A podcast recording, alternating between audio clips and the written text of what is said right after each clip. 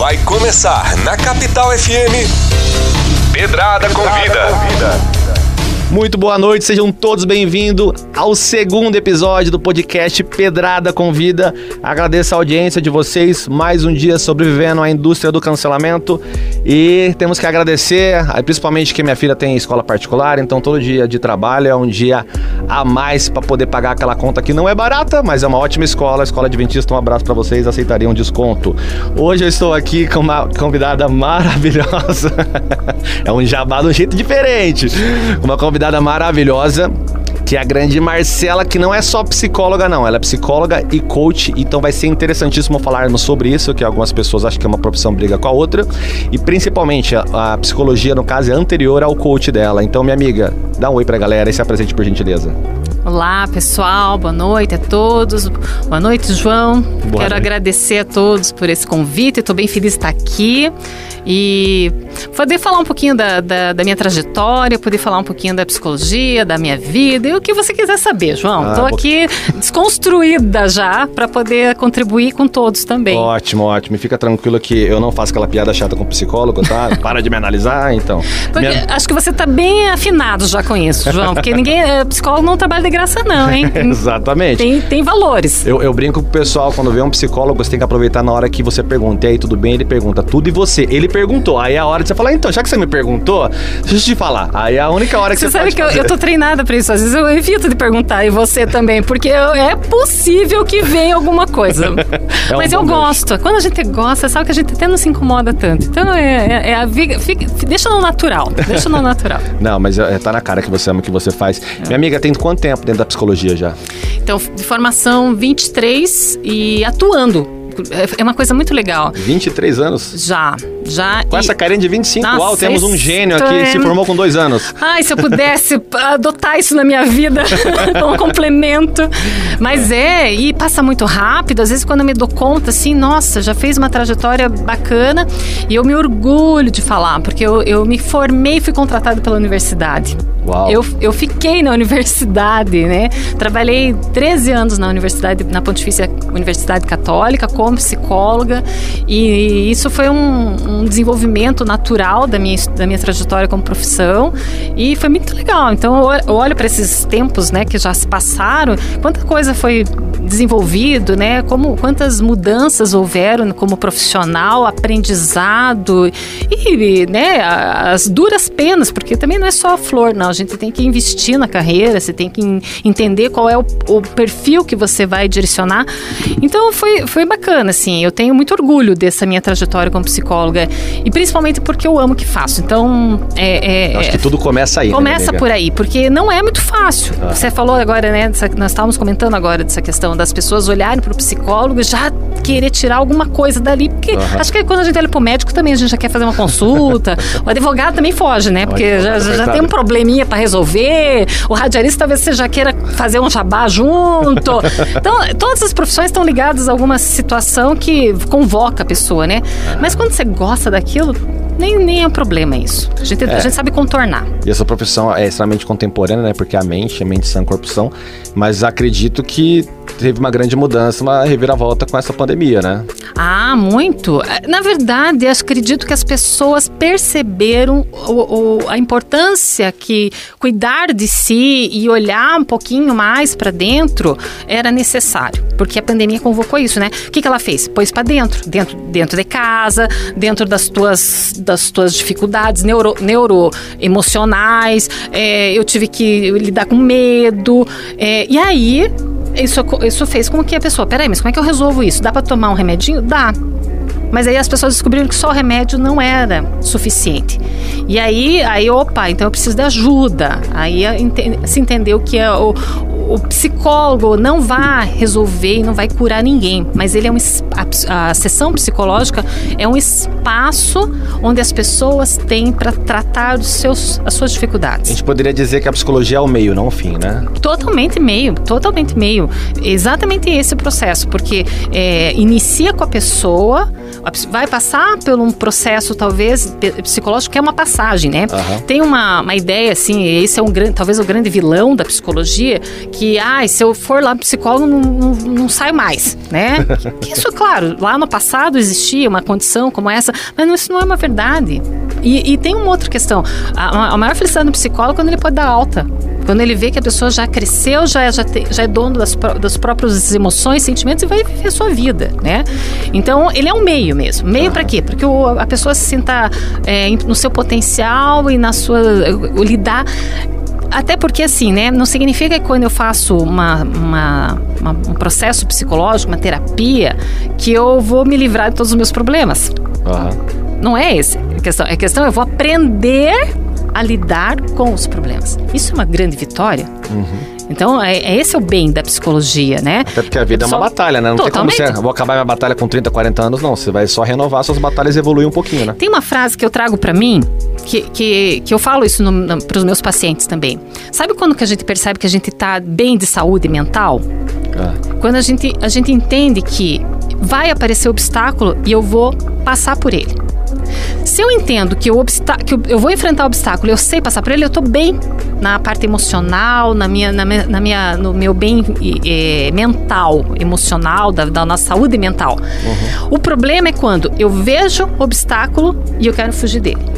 Eu quero me esconder dele. Ou você antecipa uma derrota que aí você se torna ansioso e é um gatilho já pra ansiedade, seria, né? gatilho para ansiedade. E quando, e quando fica na ansiedade, ainda a gente tá bem. O problema é quando a gente cai para uma outra linha, né? Que são as doenças psico.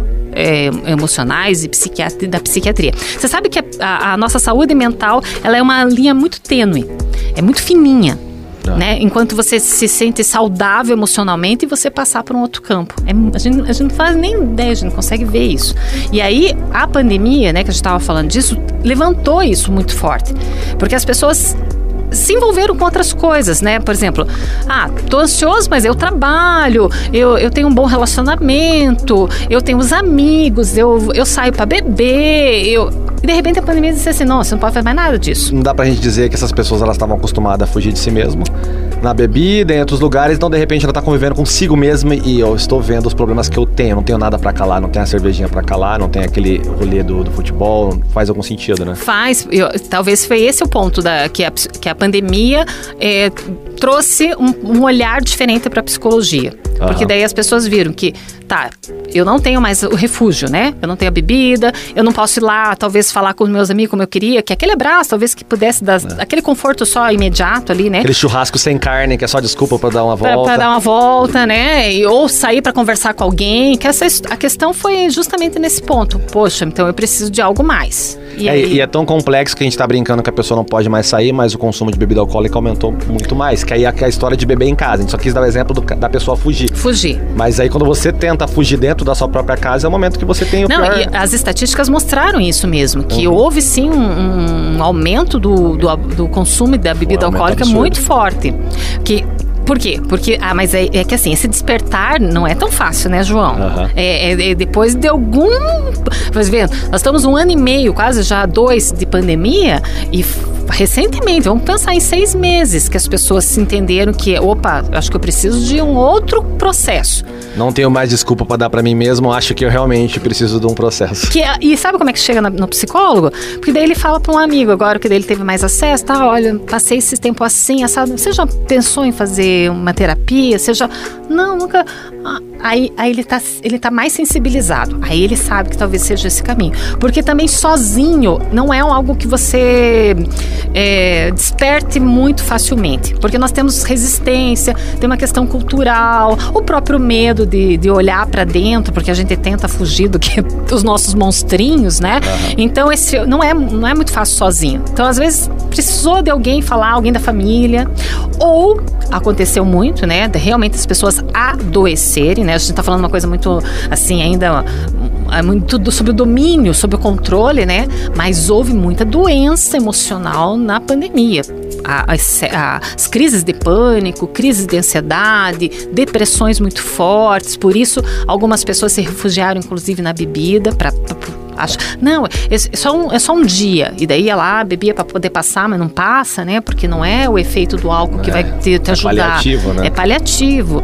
E algumas pessoas intensificaram o uso de medicações, né? Para poder dar conta do dia, da, da, sua rotina. Lembrando que também é droga, né? Então por isso que tem que ser um especialista. Tem que pra... ser especialista, tem que saber se realmente é aquele o, a medicação que você está podendo usar. Não adianta pedir pro outro, né? Pro vizinho, pro amigo. O que, que, você, que, que você acha que eu devo tomar? E a gente faz essa, essa confusão de, de se automedicar. Não é por aí. O psicólogo estuda, estuda, estuda e a pessoa acha que tanto faz o psicólogo ou o vizinho vai saber. Né?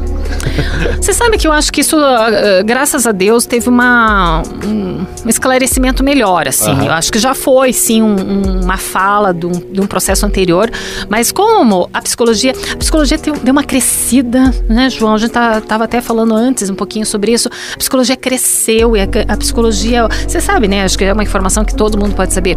Psicologia hoje é um curso muito procurado como formação. Disputa aí com direito, com medicina, com odonto, que antigamente, eu vou falar assim, 20 anos atrás, conforme eu, eu me formei, nossa, se escolhia curso de psicologia, era né? Ah, não, tinha que passar por um processo porque eram menos ofertas de vaga, mas não era um curso tão visto como um processo de profissão. Hoje já não. Por quê? Porque a psicologia ela, ela se ramificou em várias áreas, né? Houve essa abertura para esse processo acontecer e, e muito em função dos bons profissionais também, né? E também pelo esclarecimento da população em geral, que as pessoas entenderam a importância dela. E falando em esclarecimento, no episódio anterior de ontem, conversando aqui com o investigador da Polícia Civil, a gente estava conversando sobre a importância desse psicotécnico, porque para nós esses testes, para nós leigos, parece que é besteira, mas óbvio que não é besteira se ele é colocado. E você é especialista nisso também, você entende, né? Sou. Então no próximo bloco quero que você explique pra gente, tá bom? Perfeito. Valeu, gente. Continue conosco. Capital FM, só boas vibrações e vamos de música. Pedrada convida. Estamos de volta com o podcast Pedrada Convida aqui com a psicóloga e coach Marcela Delgado. A gente estava conversando aqui no off sobre o psicotécnico e ela já fez uma correção interessantíssima que hoje em dia o psicotécnico é ultrapassado, que tem a avaliação psicológica. Minha amiga, me explica um pouco mais sobre isso, por gentileza. Então, foi bacana que você trouxe essa informação porque realmente ela fica no senso comum ainda de tratar uma avaliação psicológica com somente o psicotécnico. Realmente é um termo que já foi usado, é um termo que ainda se faz um reconhecimento mas só para esclarecer, psicotécnico ele baseia assim a plena, apenas em aplicação de testes. E, a, e, e, ele não, não se usa mais porque a gente não usa mais só essa função de aplicar teste em pessoas. A gente usa um contexto muito maior e essa foi a evolução do psico, do psicotécnico. A gente chama de avaliação psicológica, né? É uma então, coisa isso... muito mais abrangente, hum... até pelo nome, né? Psicotécnico é uma coisa técnica. A avaliação psicológica se analisa padrão, as variáveis, né? Exatamente, e contextualizado para função que está sendo feita. Então, ou é para o indivíduo, ou é para a instituição, ou é para uma, uma, uma, uma, um segmento de uma carreira, ou é para um dado específico.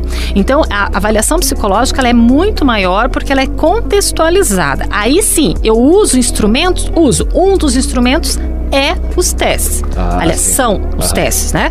E outro instrumento que é muito importante dentro desse contexto de avaliação psicológica é a entrevista. Então, não é só aplicar algo, eu tenho que ter uma contextualização. Então, eu, eu, eu vou entender o indivíduo, eu vou entender a instituição, eu vou entender um processo que vai ser feito, aí eu vou, eu vou saber o que recursos eu vou usar. Ah, eu posso usar os recursos de testes psicológicos? Posso, porque eu sou psicóloga e aí eu posso usar esses testes então eu vou usar desses recursos. Então ela é muito mais, mais abrangente. E aí a gente descaracteriza o psicotécnico, porque as pessoas têm esse entendimento. Ah, eu vou lá fazer uma, uma avaliação psicotécnica. Uhum. Não, porque daí ela não vai passar só pelo teste, ele vai passar pelo contexto psicológico, onde o avaliador, que é o psicólogo, ele vai analisar todo o processo que é desde a chegada, sabe? A gente está a gente tá olhando o indivíduo como um todo. Então, como que chega, é, como que fala, o que, que tem por trás, talvez, de algumas defesas ou de alguns, alguma, alguns processos mais espontâneos. Você quer falar, o comportamento espontâneo é o que mais entrega, né? Exatamente. Porque quando a pessoa se prepara para um teste, ela tá trazendo aquela capinha, o ego dela. Agora Exato. o espontâneo é que e, você descobre, e né? Perfeito. E, inclusive, porque quando você tem essas informações anteriores, e você... Por isso, a nossa profissão é de extremo observação. É, Eu acho é, fantástico, Nós, nós, é nós é- é trabalhamos segunda muito em cima disso, Aham. né? Da, da observação. Então, quando você está ali preparado e observando, não é, é por isso que as pessoas confundem assim, ah, tá me analisando. Não tá analisando nada, a gente tem que observar o processo, principalmente quando você está atuando na, na atividade profissional. Então, você está observando esse contexto, aí sim, eu vou lá determinar uma aplicação de algum teste. Aquela informação do teste isolada não me significa nada.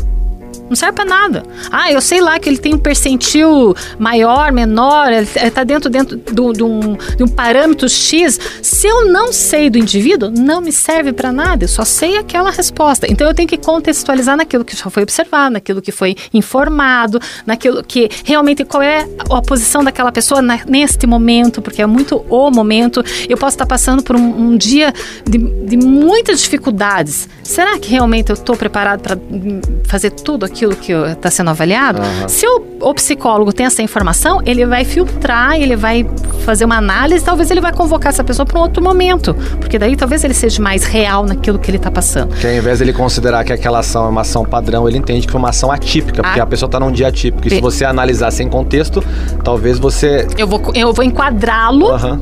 No No- pior dia da vida dele. Exatamente, exatamente. E aí eu posso estar prejudicando a situação dessa pessoa porque eu estou dizendo que ele é incapaz de fazer tal coisa porque ele, ele me deu uma resposta negativa. Mas da, da resposta negativa por quê? Será que alguém já se perguntou por isso? Aham. Então, a gente parte de um princípio, João, dentro da psicologia e dentro da avaliação psicológica, que todos são capazes. Quando aparece a dificuldade, aí eu tenho que entender qual é que- que dificuldade que é essa, por que, que ela apareceu. Então, eu sou, eu sou, né, para ficar claro para as pessoas, então eu tenho essa formação na avaliação psicológica e trabalho com isso já desde a minha formação inicial. Então, eu, eu sou avalia, eu sou especialista em trânsito, então eu faço avaliação para carteira de habilitação. Nossa, acertei em cheio aqui. Faço há muito tempo, inclusive tenho a, as- a primeira clínica de Curitiba é a, a qual eu estou, porque eu era uma das avaliadoras lá dentro do Detran muito tempo atrás, há 11 Legal. anos atrás.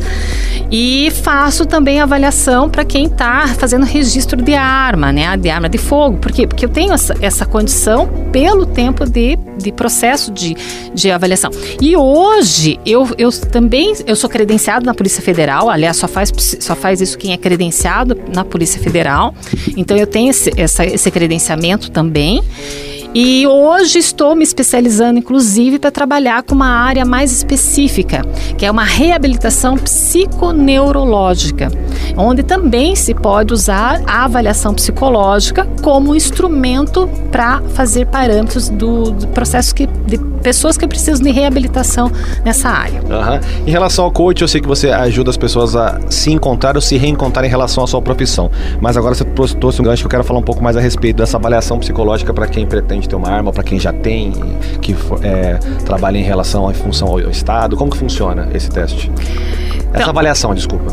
É, a, a- a avaliação assim, ela é, ela é um pré-requisito para quem pretende fazer um registro de posse de arma, que é hoje a, a melhor condição que tem para as pessoas terem um, registro de uma arma. Tá, né? vamos montar de forma cronológica. Temos aqui o, o ouvinte que tem vontade de ter uma arma, então qual vai ser o processo que ele vai que ele vai tomar? Não precisa ser tão didático até chegar na, na sua parte, no caso. A primeira, É a primeira. eu sou a primeira fase. Amém, que bom. Essa é uma baita notícia. Eu sou a primeira fase, porque sem, o sem avaliação psicológica e que esse, esse, esse- essa pessoa se seja considerada apta para ser para ter uma posse de, de um registro de arma de fogo ou para um registro para que ele faça. tá, hoje tem muita procura para as pessoas participarem de clubes de tiros, para quer uma recreação ou quer alguém que quer se desenvolver na, na questão de competições. É, clube, tem clubes hoje de lazer que tem os stands para tiro, né? Inclusive até para uma proteção pessoal, quem, quem busca isso,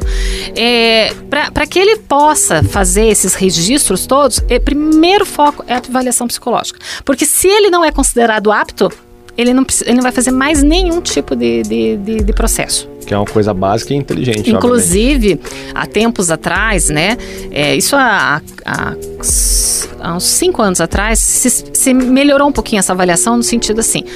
É, hoje, se a pessoa não é aprovada na avaliação psicológica no primeiro momento, ela tem que esperar 30 dias para ela fazer novamente outra. Por quê? Porque a gente se considera que talvez naquela situação, por um, um fator específico ou uma dificuldade da pessoa, ela não está preparada. Mas ela não significa que ela nunca poderá ter. Que entra no ponto que a gente conversou sobre contexto. Talvez ela não estivesse preparada naquele Perfe... mês pelas coisas que aconteceram. Né? Perfeito. Né? Pode ser, o psicólogo, ele pode estipular outro tempo? Pode. Nós estamos falando de tempo mínimo. Uhum. No mínimo 30 dias. Mas eu, psicóloga, observando a pessoa, sabendo que ele tem uma outra condição ou que não é favorável para agora, eu posso colocar ele dali seis meses, dali um ano. Ah, eu, aí vocês eu, que decretam. Eu posso, eu posso estabelecer isso, mas é, é de acordo com a necessidade de cada um.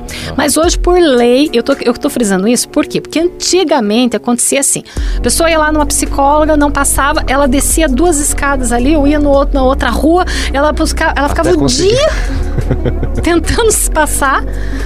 Mas alguma coisa tá errada, né? Claro. Porque se uma primeira informação já foi negativa e de repente lá depois de 10 uma coisa tá errada. Então, hoje, aí se estabeleceu essa formalização legal, onde? Por isso que eu tô falando que é o primeiro passo. Porque se a pessoa não passar, ela vai esperar 30 dias para depois. Daí tem gente, às vezes, que paga, às vezes tem gente que já tira é, documentação e tal, e não vai poder fazer. Não vai poder passar nem para segundo estágio né? Então tem que ter calma. Primeiro procura um psicólogo, faz avaliação, entende todo o seu processo. Aí sim, aí vai dar sequência que vai ter as informações pela, pelas secretarias ou pela, pelo próprio credenciamento da Polícia Federal, né? Ou tem os despachantes que ajudam. Então isso é fácil de se informar. Bacana. Vamos agora puxar a linha do coach. Você é psicólogo e coach. Coach há quanto tempo e qual é o seu direcionamento, por gentileza? Então, eu sou coach desde 2003. Tem que fazer uma conta aí, João. Não, tudo bem. É, deixa o pessoal 17 anos. e eu sou, eu sou, uma, eu sou, eu, eu gosto de falar disso até porque assim, eu, eu sou, eu sou uma filha de coaching assim, é antiga. Eu não sou dessa geração mais jovem, né, que a gente viu assim dar um boom. Que deu uma deturpada na profissão, deu, vamos falar a verdade. Né, deu, né, isso foi uma, até um prejuízo grande, ah. porque de repente a gente via assim, a cada final de semana se formarem turmas de coach, né? Não, chega a postagem em Facebook para você pagar 70 reais por mês para virar coach. Então é uma questão de dinheiro, quando e, na verdade tem que ser uma questão de capacidade. De capacitação, inclusive, uhum. né? E a profissão do coach, apesar dela não ser regulamentada, que esse foi talvez um grande problema que aconteceu aí com o decorrer do tempo, porque o, o coach é uma profissão excelente, porque ele é um instrumento. Uhum. O coach também é uma ferramenta que a gente usa, é né? Um meio também. Um meio né? também. Coach, ensinar. Uhum. Exatamente, treinar. treinar. Eu, eu gosto de falar que eu sou mais um provocador. O coach é um provocador. Ele não te dá resposta, ele te provoca você procurar respostas. Você instiga aquela pessoa a trazer o melhor dela. Porque eu, porque eu considero, justamente por isso é coach, né? Porque a tradução literal do coach pro, pro do, do é, de, é, inglês, do inglês pro português é justamente afirmar que ele é um treinador. Uhum. Uhum. Mas um treinador não fala para você, faça dessa forma.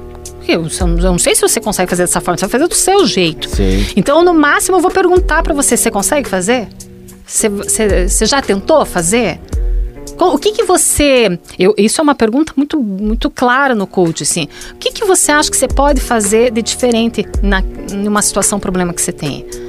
Então, o coach é um provocador. E, e aí, com essa massificação que houve da profissão, isso meio que se disturpou, assim, é, uhum. é, e eu lamento. Então, como eu, eu tenho aquela formação anterior, eu, eu fiz uma a minha formação, eu fiz uma formação em coach de 180 horas. É, pra, eu sou for, é, formada pela, pela Bracent, é, a Associação Brasileira de Coaches Executivos. Então, a minha, o meu foco é numa formação de carreira executiva ou e quando não se tem para que a pessoa alcance esse processo. Beleza, acabou mais um bloco. Eu vou querer que a gente abra o próximo para você explicar é, o que aparece mais para você. Pessoas que querem se reencontrar na própria profissão ou pessoas que querem mudar totalmente, tá bom, minha amiga? Fique com a gente, Capital FM, só boas vibrações, vamos de break. Pedrada convida. Estamos de volta com o terceiro bloco do podcast Pedrada Convida com a Marcela Delgada, que é psicóloga, coach. Tava brincando aqui que Delgada é um nome europeu, nome chique. Nem, nem o Serasa aceita no sistema de tão, tão rico que vem esse nome. Já o meu Costa já vem com dois mil de score negativo, tá? Aí é, é bom fazer entrevista aqui com o João, com, com essa galera, porque é, a gente fica elogi... se sente bem, né? Fica enaltecida. Mas eu vou te falar uma coisa, já que você deu essa abertura, Delgado é como se lá é, é na minha, no meu caso é de origem espanhola e meu pai fala assim, é igual Silva no Brasil. Então assim, é, é comum, né? mas, mas que é legal quando a gente ah. fala assim, alguém diz assim, nossa, que teu nome é forte. Que bom. mas eu sou é do senso comum. É, se eu não me engano, Costa também é, mas eu falo como Costa é totalmente básico, eu não vou falando Costa é europeu, é Costa é, já virou brasileirão, por mais que tenha só a raiz europeia também. Minha amiga, vamos para a questão do, do coach pra gente finalizar, que é bem interessante. Essa questão de redirecionamento de carreiras. Me fala dos dois viés, de pessoas que não estão se sentindo bem no que fazem, mas muitas vezes você mostra que ela está fazendo, a, ela está na, na, carreira correta, mas não está trabalhando do jeito correto, né? Que é a maneira de se encontrar. E as pessoas que você vê claramente que elas estão infelizes e ela precisa fazer uma outra coisa que no fundo ela já sabe o que é, né? Ela sempre tem um sonhozinho guardado que talvez ela não conte para ninguém, né? Mais ou menos por aí? Por aí. Exatamente isso, na verdade. Tem, é. É, tem pessoas que procuram o coach é, direcionado para a carreira porque querem impulsionar. Então, tem algumas, algumas pessoas que já chegam em determinadas funções, né, cargos dentro da sua carreira, e ele acredita que ele não tem mais aonde chegar. Isso, na verdade, é um erro, né? Porque existe sim. A, vamos pensar assim: quem está numa presidência, é, se é da própria empresa, principalmente, ele acredita às vezes que. É ali, mas não, esse não é o, o fator mais ponderante dele. Talvez ele está querendo até mudar né? É, uhum. é, é a pessoa que está buscando outras referências. Mas tem pessoas que sabem que pode chegar lá de uma gerência para uma diretoria, da diretoria inclusive para uma presidência, mas ele não se considera ou ele não sabe quais ferramentas ele precisa usar para que isso aconteça. Então, às vezes é um preparo mesmo, né? E, e lá na, na, na, nessa construção com o coach é você ajudar a pessoa a despertar uh, esse potencial que ele sabe que tem, mas ele não sabe onde é que está. Então ele não, ele não, ele não consegue olhar para isso. É, e a gente sem autoconfiança, a gente não consegue fazer nada, né? Perfeito. E às vezes até por uma questão assim meio de acomodação, né? É, às vezes não, não, não, não tá investindo tanto como deveria investir em algumas determinadas capacitações. Eu acho até mais habilidades. Uhum. Tem, tem uma questão muito de habilidades, né? Então às vezes a gente tem habilidades que a gente não, não sabe, mas não sabe usar. O outro, a outro formato que você me, me perguntou, assim, é pessoas que às vezes estão é, ali estabelecidos, têm sucesso naquilo que fazem, mas alguma coisa meio que incomoda, alguma coisa traz aquele pontinho assim, será? Não sei se é isso mesmo que eu quero. É, esse também é um, uma situação comum dentro da busca do consultório é, para fazer um trabalho de coaching porque as pessoas, na verdade, elas, elas sabem realmente já onde que elas querem estar, mas elas não têm coragem de afirmar para si mesmo. Então ela busca, elas buscam um processo de coach para se certificar e para ter um aval. Mas daí a gente, é uma coisa que é muito interessante. Ela quer legitimar aquela voz interna. Exatamente, mas às vezes ela, ela espera que o coach vá falar para ela. Ah. E nós não vamos dizer. Isso é um despertar. Então, é, mas é, se torna um processo muito bacana e muito lindo, né? É lindo, na verdade, é porque a gente vê as pessoas se transformarem. Porque aquilo que era medo, a pessoa passa a entender que é um processo.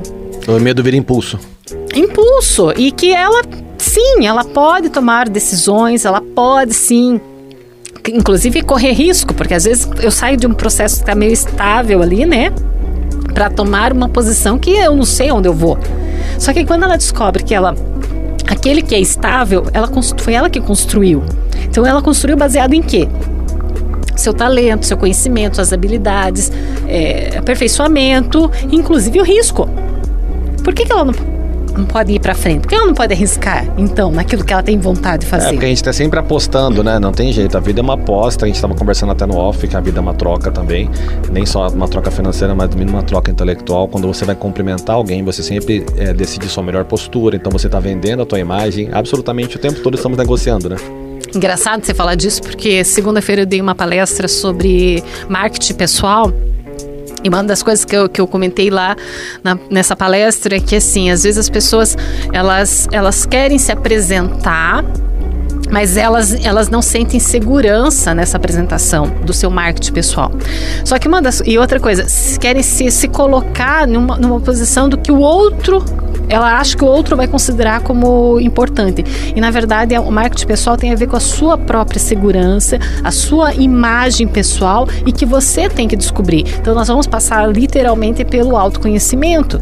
Isso é marketing pessoal. Por quê? Porque eu faço isso naturalmente, eu faço isso espontaneamente. Aí que eu, aí que eu ganho. É quem eu, eu não, sou, não quem não eu é, pareço não ser. É, é, não, é uma, não é uma máscara, não é simplesmente uma fantasia. Uhum. E a gente tem que tomar cuidado com isso. É muito legal falar de marketing pessoal e a gente sabe que isso é importante e é mesmo, mas faz isso com naturalidade. Para você fazer com naturalidade, que é isso que vende. Quando eu, eu, eu olho para você, acredito em você porque eu sei que é você mesmo. Porque daí, por exemplo, se você sai daquele ambiente, você não vai tirar suas máscaras. Você vai continuar sendo você. E é isso que te dá respaldo, isso que te dá confiança, é isso que vende. As pessoas, aliás, nós estamos numa fase do mundo, vamos dizer assim, onde essa naturalidade tá, tem sido requisitado. Quanto mais natural você é, e outra coisa, você tem que acreditar nisso, né? Não pode ser também um natural construído dentro de uma farsa que você não sente. Então, autoconhecimento faz toda a diferença. É interessante, eu vou fazer um link até para me vender aqui. Uma das reflexões do meu livro é uma que encaixa exatamente com o que você está falando, que é assim: a melhor parte de ser uma pessoa original é que tanto nas críticas quanto nos elogios você terá absoluta certeza de ser merecedor que é literalmente você arcar com quem você é. Então até a crítica fica mais leve, porque assim, ah, eu não, eu não gosto do, do Pedrada porque ele filosofava muito sobre a vida. Eu adoro pensar sobre a vida, então ela tá certa e eu tô certo, eu vou continuar com quem eu sou e ela continua na dela. E ao mesmo tempo, quem gosta de você, gosta pelo que você é e não tem coisa melhor do que você naturalmente ser agradável, porque é quem você é. Exatamente. E é, esse é o ganho, João. Porque você não precisa forçar nada, porque é, é o teu natural. E você falando uma coisa da crítica, se as pessoas entendessem a crítica como um, um, um processo é, de benefício, nossa, quanta evolução haveria nessa, nessa, nessa construção, principalmente até do ser humano e de, de uma carreira. Porque a crítica é, é o teu melhor. Porque é, só que a gente tem dificuldade de ouvir, né? Com certeza. por isso que é difícil, porque a gente cria barreiras. Mas quando você escuta uma crítica, mesmo que às vezes para você doa ali, mas você absorve aquele processo e você cresce em cima dele, essa é a tua vantagem. Esse é teu profissionalismo. Aliás, é daí que a gente chama de sucesso. E sucesso não tem a ver com ganho financeiro. Sucesso tem a ver com realização. Então, você se sentir realizado é o que faz você ficar grande. É isso que aparece. Então, isso é, isso é marketing. Interessante, minha amiga. E como que foi esse caminho para você chegar na psicologia? Porque é um caminho que eu adoro saber. Algumas pessoas teve, teve um, um gatilho no meio da vida, outras percebem que nasceram para isso sem ter pensado a respeito. Como que foi? Ah, eu acho que foi um processo um pouco natural, mas meio forçado. e de uma negação também. Acho que dá para falar de, desses itens assim. Ah. Eu venho de uma, de uma família onde a mãe, professora, professora da educação especial, minha mãe fundou uma PAI na minha cidade, né? Muito, volta, muito voltada para essa questão da, da, da, necessidade do outro.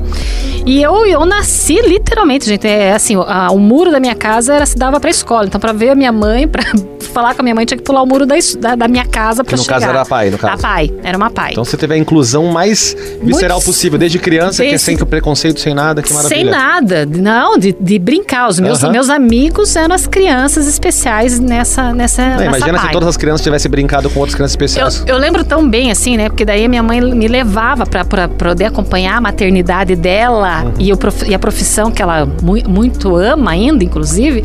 Ela me levava, inclusive, para a sala de aula. Então minha mãe era também de um outro período, ela dava aula numa sala especial que chamava antigamente, né? Hoje se chama sala de recursos e tal. Então, na sala especial, eu, enquanto eu brincava lá, os alunos estavam ali aprendendo e eu vivenciando. Aliás, eram grandes, meus grandes amigos, lembro o nome de todos daquela época. Mas nesse, nesse conjunto, eu fui para o magistério e do magistério eu fui para eu fui pro, pra, pro adicional, que ah. se chamava na época que você fazia uma especialização em deficiência mental. Ah, continue. Aí, dessa, dessa, desse, desse preparo, eu fui trabalhar numa escola especial, na qual eu tenho muito orgulho de falar, que é a Escola Ecumênica, a Fundação Ecumênica.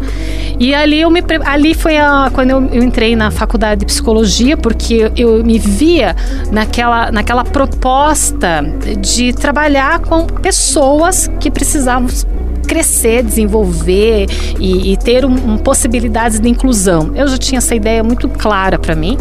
E foi a psicologia. Daí, naturalmente, de, de, dessa junção de professora, educação especial, eu fui para psicologia. E na psicologia, então, eu atuei alguma, em algumas áreas, né? Eu, eu, eu, eu fiz um circuito legal da psicologia, eu gosto muito disso, porque é, eu, eu, trabalhei com a educação especial, depois eu fui um pouquinho para a área de dependência química, no trânsito, com pessoas, que daí é, é, o que eu faço hoje, essa gestão de pessoas. E aí, João, para fechar tudo isso, eu tive uma filha especial. Caramba, você se preparou a vida toda sem saber e que benção da sua filha ter nascido. A minha filha, ela veio como um presente, acho que para fechar esse ciclo que foi talvez montado lá pela mãe e agora veio na nossa família uma benção que é a minha filha, que hoje tem seis anos e seis meses e a minha filha tem algumas condições que são de necessidades especiais, porque especial são todas, né? Uhum. Todos os filhos são especiais, todas as crianças são especiais, mas algumas com necessidades que precisam de recursos para poder ter uma vida mais é, inclusa.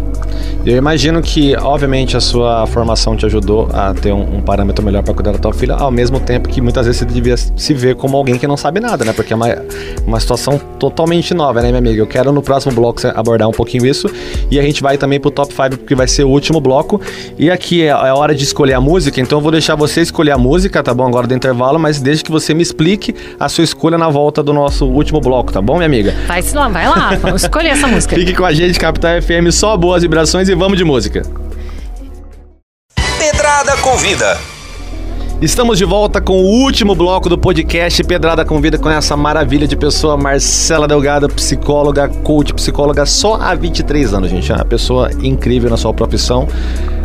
Permeou aí por vários setores da sociedade, então ela ela trabalha em muitos lugares, na questão de trânsito, questão armamentícia, ajuda na carreira, ajuda no emocional, enfim é o herói de verdade, né? Você sabe que eu agora falando disso com você, João, eu fiquei pensando, nossa, como a gente faz caminhos, né? Mas carreira é isso. Uhum. Carreira é você construir caminhos, né? A gente não pode fechar, porque às vezes a gente, a gente, tem uma ideia, às vezes assim, ah, eu vou pra, pra tal linha. Ótimo, quem faz também dá certo. Mas abra seus caminhos, né? Você pode escolher uma linha, mas você não pode definir a tua linha, né? Exatamente. Né? Mas você não vai fugir, não. Me oh. conte um pouco sobre essa música que você escolheu aqui, que quem é nosso ouvinte sabe que ela tá falando no escuro. Óbvio que ela não sabe sabe que música que foi. Mas foi a música que eu escolhi porque é tem, que ser, tem que ser uma homenagem a esse momento. É, é muito especial estar aqui, né? Uhum. Uma homenagem a você que me convidou e me deixou muito à vontade. Então essa música é pra você, João. Ah, obrigado. Essa música eu adoro. É um dos ritmos que eu mais gosto de dançar sozinho em casa, tomando um vinho. E eu espero que tenham me ajudado aí, DJ. Mas pra gente finalizar e entrar no, no top 5, minha amiga, é, fala um pouquinho mais sobre a sua filha. É, é, esse, esses dois lados por ser psicóloga, então entender um pouco mais de pessoas e ao mesmo tempo ter uma situação ímpar que é uma filha especial, né? É, e aí cai num, num, num, processo que é muito importante, inclusive, é de você se, é, se desconstruir de tudo que você já sabe. Porque naquele, nessa posição, então, como mãe de uma criança especial, eu descobri que eu não sabia de nada. Por quê? Porque eu não era psicóloga dela, não era professora dela, eu era mãe.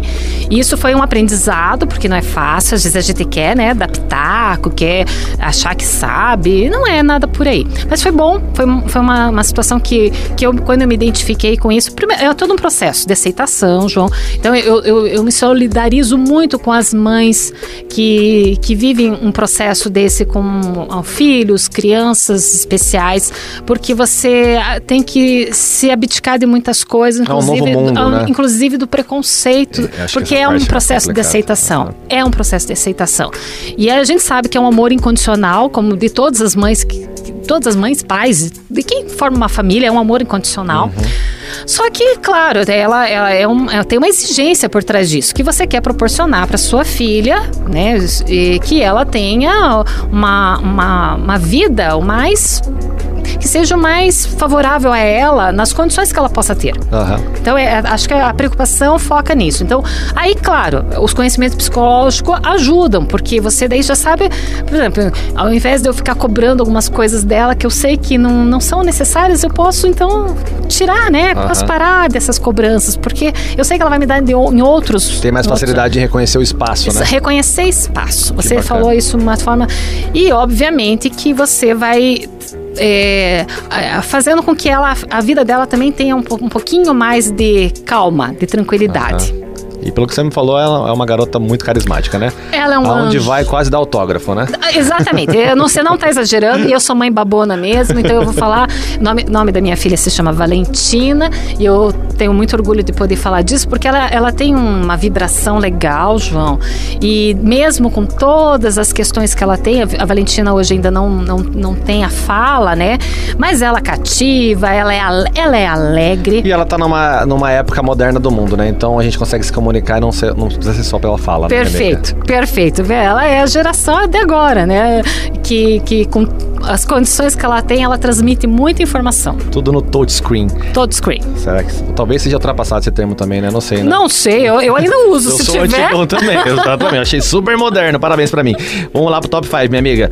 É, a primeira pergunta, ela, ela é bem genérica, já que a gente abordou bastante questão profissional, vamos entender mais do seu ser humano, tá bom? Eu queria saber o que que é família pra você. Até porque família aborda a sua mãe também aborda todo mundo. Então, o conceito família, o que é pra você? É, vida total, porque a, a- a família, eu ai, não sei se eu vou conseguir falar sem ser psicóloga agora, mas pensando no- até no, na minha, nos meus valores pessoais, é base, e é mesmo, porque a, a a primeira infância de um ser humano, ela começa na família. E se a, família é uma família que pode dar, não vou dizer perfeição, porque não existe isso, mas pode dar um, um suporte nesse primeiro momento, nossa, todas as outras coisas da vida vão ser bem construídas. Cada um vai ser a sua escolha, vai ter as suas opções, mas é uma base. Então, família, e hoje na minha, na minha história de vida, é tudo, porque com essa minha condição eu trabalho bastante, né? Vocês devem ter percebido, com, eu tenho uma dinâmica muito grande na minha vida profissional e eu preciso da família, porque a família me ajuda com questões da minha filha, né? Eu tenho o apoio do meu marido para poder ajudar nas, nas, nas terapias que a Valentina precisa ter, porque ele leva, ele busca. Às vezes meu marido não pode, meus pais dão suporte, então é tudo. É, quem seria Marcela se não fosse família? Então eles têm uma importância muito grande na minha vida, meus pais, meu irmão, eu tenho um irmão apenas, e meu marido e a minha filha, que é o conjunto que nos E qual é o nome do une. maridão? É Valdir. Todo mundo gosta de ouvir o nome no ar. Valdir É- Zamprônio. Ó, Nossa, Valdir Zamprônio. Gatão, gatão. tá, mas agora eu fiquei curioso. E qual seria a sua linha da palavra família em relação à psicologia? Agora eu puxei a psicóloga, acabei de invocar. Vai lá. É, Eu tenho, eu, eu- a minha formação é, na psicologia é a psicanálise. Então eu tenho essa, essa linha da psicanálise e a gente sabe que né, a, a família né, né, é um tripé na, na, na psicanálise e, e é- e é, um, é um- um fator ali preponderante na constituição do indivíduo, que é o que a gente chama, né? Porque a gente tem lá o- a formação do pai, da mãe e do filho, é uma formação triangular, e que mesmo onde existem mais filhos, o princípio é essa triangulação, porque todo filho que vem, ele entra nesse lugar do pai, da mãe, né? Que vai fazer esse conjunto. E quando isso se estabelece, é que nasce todos os outros sentimentos dentro de uma família. Ah, interessante. Vamos pra segunda aqui. É, o que você diria pra Marcela da época do vestibular? Por que, que você não fez psicologia antes? Isso? Isso? Por quê? Porque quando eu, eu terminei o magistério, eu ainda tinha uma resistência. Eu falei, ah, até, né, eu falei para você que eu ia falar que da minha início na minha psicologia tem uma negação também. Porque em algum momento eu tentava fugir um pouco desse lugar e aí eu tentei medicina. Meu primeiro vestibular foi para medicina. E iludida, assim, porque eu, que- eu queria cuidar de gente, eu queria cuidar de pessoas, Uhum. né? Então eu, eu foquei na medicina. Mas, João do céu, o meu score, eu não passei no primeiro vestibular para medicina. Mas eu nunca tinha feito cursinho, saí de uma escola pública, eu fiz o Instituto de Educação do Paraná, a escola que eu muito me orgulho, foi uma formação forte na minha vida como professora. Eu não tinha base nenhuma para fazer medicina, mas eu queria. Bom, com aquele score, eu passava em psicologia em primeiro lugar. E eu fiquei pensando, por que eu não fiz? Daí depois eu fiz vestibular de novo, e entrei na, na Pontifícia Universidade Católica do Paraná. Então eu acho que eu dizia isso. Por que, que você não marcou primeiro psicologia? Faz sentido. Assisti até a pontuação e hoje você vê que é a tua paixão, né, minha amiga? Total. Pergunta 3 pra você aqui. O que é arte pra você? Ai, arte é sensibilidade, é a essência da pessoa. A arte é, é, é aquilo que você consegue enxergar por você mesmo. É, não tem uma definição é, estabelecida. Não, eu gosto da pergunta abstrata exatamente por isso, para pegar uma perspectiva nova também. Porque, porque para arte, para mim, é, é, o que você consegue ver. Então, é da sua essência, é da sua referência, é da, do seu momento de sensibilidade. E é isso que eu acho que é incrível na arte, porque a gente pode olhar a, a, a, talvez vamos pensar num quadro, a gente pode olhar o mesmo quadro, mas eu vou ver com a minha sensibilidade, eu vou ver com, a, com os meus olhos dentro da, daquilo que eu tenho como referência. Você vai ver com os seus. E essa é a beleza da arte. Isso, exatamente.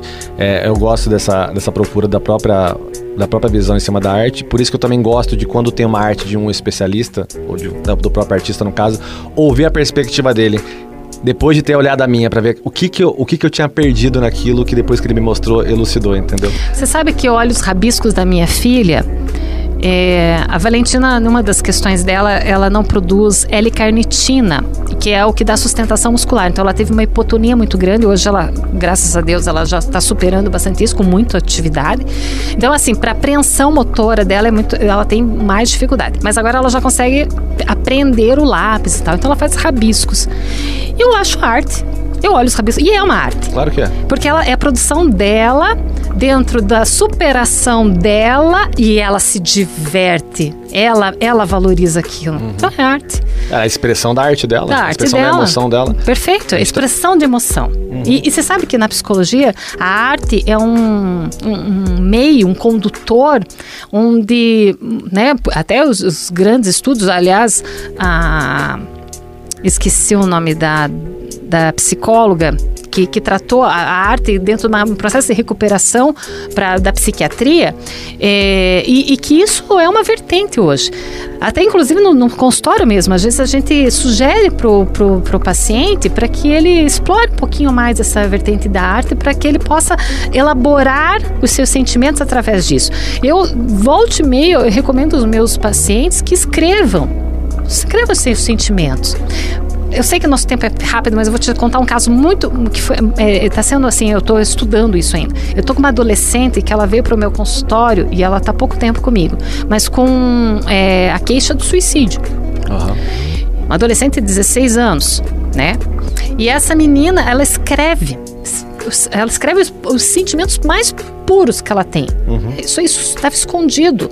Eu falei assim, começa a escrever, começa. E ela começou a partilhar o que ela escreveu é outra. Eu sei que tem um caminho grande com ela ainda, porque ela tem várias descobertas para fazer uhum. dela mesmo. Mas ela achou uma linha que. Destravar. De extravasar, uhum. sem precisar se cortar, sem precisar tomar comprimido. É que a automutilação é sempre um, um extravasar, né? Então Perfeito. quando você consegue achar um viés artístico, porque eu, eu, sempre brinco assim no que eu escrevo, que todo mundo é artista, porque a arte ela é feita por, por dois lados, o que, o que cria e o que observa, e os dois são importantes. Porque se ninguém for olhar meu quadro, ninguém for ler meu livro, não me interessa. É. E é o olhar artístico que me interessa. Então você, meu amigo, saiba que você tem algum potencial para arte, nem que seja o de observador e é tão importante quanto, tá? É 50% para cada. Perfeito. Vamos lá, minha amiga. Agora, o que te move? Primeiro, estar viva, estar bem. As pernas, imaginei. É, eu, eu não, é, literalmente é isso, porque uhum. essa, essa palavra é muito profunda, o que te Sim. move. E, e, e, movimento é ter, ter atitude. É atitude, exatamente. É sair do lugar.